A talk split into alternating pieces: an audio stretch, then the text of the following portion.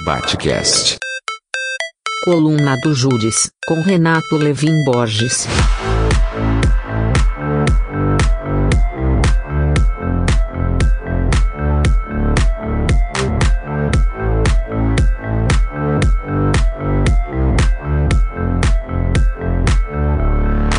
Bom momento, aqui é o Judes e hoje eu tô aqui para falar um pouco sobre a cidadania sacrificial, ou seja, por que, que as pessoas se engajam ao custo de suas próprias vidas, de sua própria miserabilidade em projetos neofascistas, como o de Bolsonaro. Primeiramente, a gente tem que comemorar e muito a vitória do Lula nesse segundo turno das eleições presidenciais, porque ela simboliza um primeiro e fundamental passo para a gente extirpar o neofascismo do Brasil. Mas ele não é suficiente, eu vou falar isso mais lá na frente, no final dessa conversa. Primeiro, eu quero ajudar a entender por que, que as pessoas aderem a projetos como o bolsonarismo que custam eventualmente suas próprias vidas ou as vidas de muitas outras pessoas próximas a ela. Pós eleição do Lula, a gente está vivendo algumas barricadas ao redor do país inteiro, onde bolsonaristas trancam as vias, tocam fogo em pneus, não deixam as pessoas passar, eventualmente agridem verbalmente ou fisicamente pessoas que tentam furar o bloqueio. Mas o que nos importa aqui neste momento, nessa conversa, é por que as pessoas lutam por sua escravidão como se fosse por sua liberdade.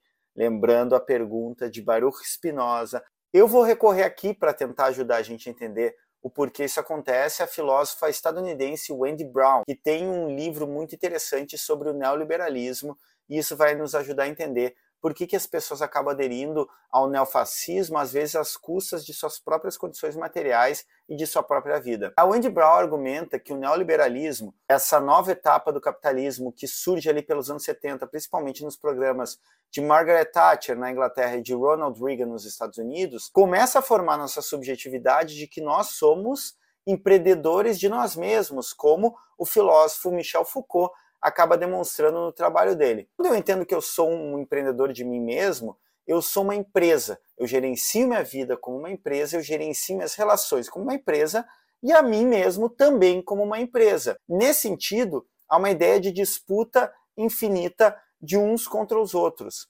E aí entra onde há uma captura do neofascismo nessas mentalidades. Então, nossas mentalidades sendo formadas desde os anos 70 pelo capitalismo neoliberal, neste momento, o que, que a gente tem como regime afetivo e subjetivo? Um individualismo que nos isola dos outros e uma noção de competição generalizada. Mas se a vida e todo o campo da vida é para ser gerido como uma empresa, a minha relação com a comunidade, com o meu país, ele também é empresarial. E dentro de uma empresa, dentro de uma noção neoliberal, e isso vai estar tanto nos planos de governos neoliberais quanto introjetado nas mentalidades dos sujeitos já subjetivados, ou seja, com as suas subjetividades formadas e seus afetos formados pelo neoliberalismo, que sacrifícios são necessários.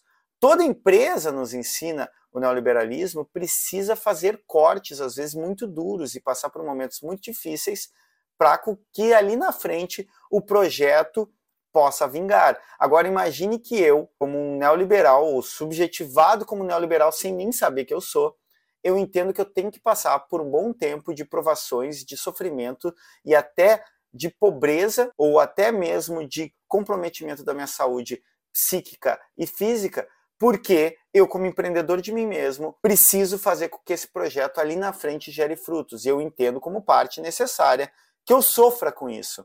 Quando isso é capturado por um projeto neofascista e que utiliza o nacionalismo como ponto central de conglomeração de união de vários indivíduos soltos que entendem que estão competindo um contra os outros, eu colo uma ideia de que nós todos, do nosso grupo, nós os bons patriotas, os bons cidadãos, fazemos parte dessa empresa chamada, no nosso caso, do bolsonarismo, chamada Brasil.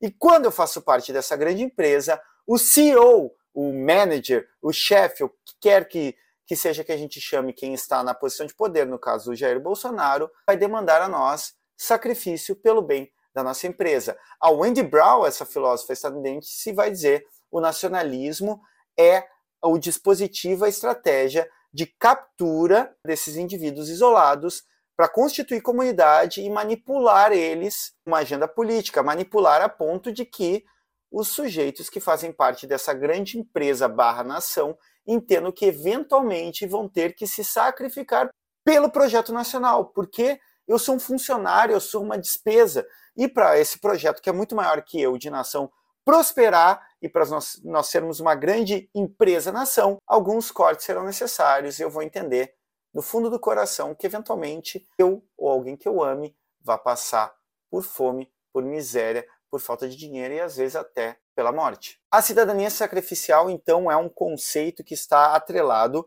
ao neoliberalismo, mas que é utilizado pelo neofascismo global dos anos 2010/2020, que são os que a gente está vivendo neste momento. O que importa a gente entender neste cenário pós eleição de Lula, então o fim da era do Bolsonaro como presidente, mas não o fim do bolsonarismo, é esse sacrifício está como uma, um culto a ser Marte que sempre teve no fascismo. Humberto Eco fala disso no fascismo histórico italiano e alemão, e ele persiste como um afeto no fascista. A noção de sacrifício vai estar sempre introjetada nos fascistas, sejam eles os fascistas históricos, sejam eles os neofascistas, como os bolsonaristas no Brasil.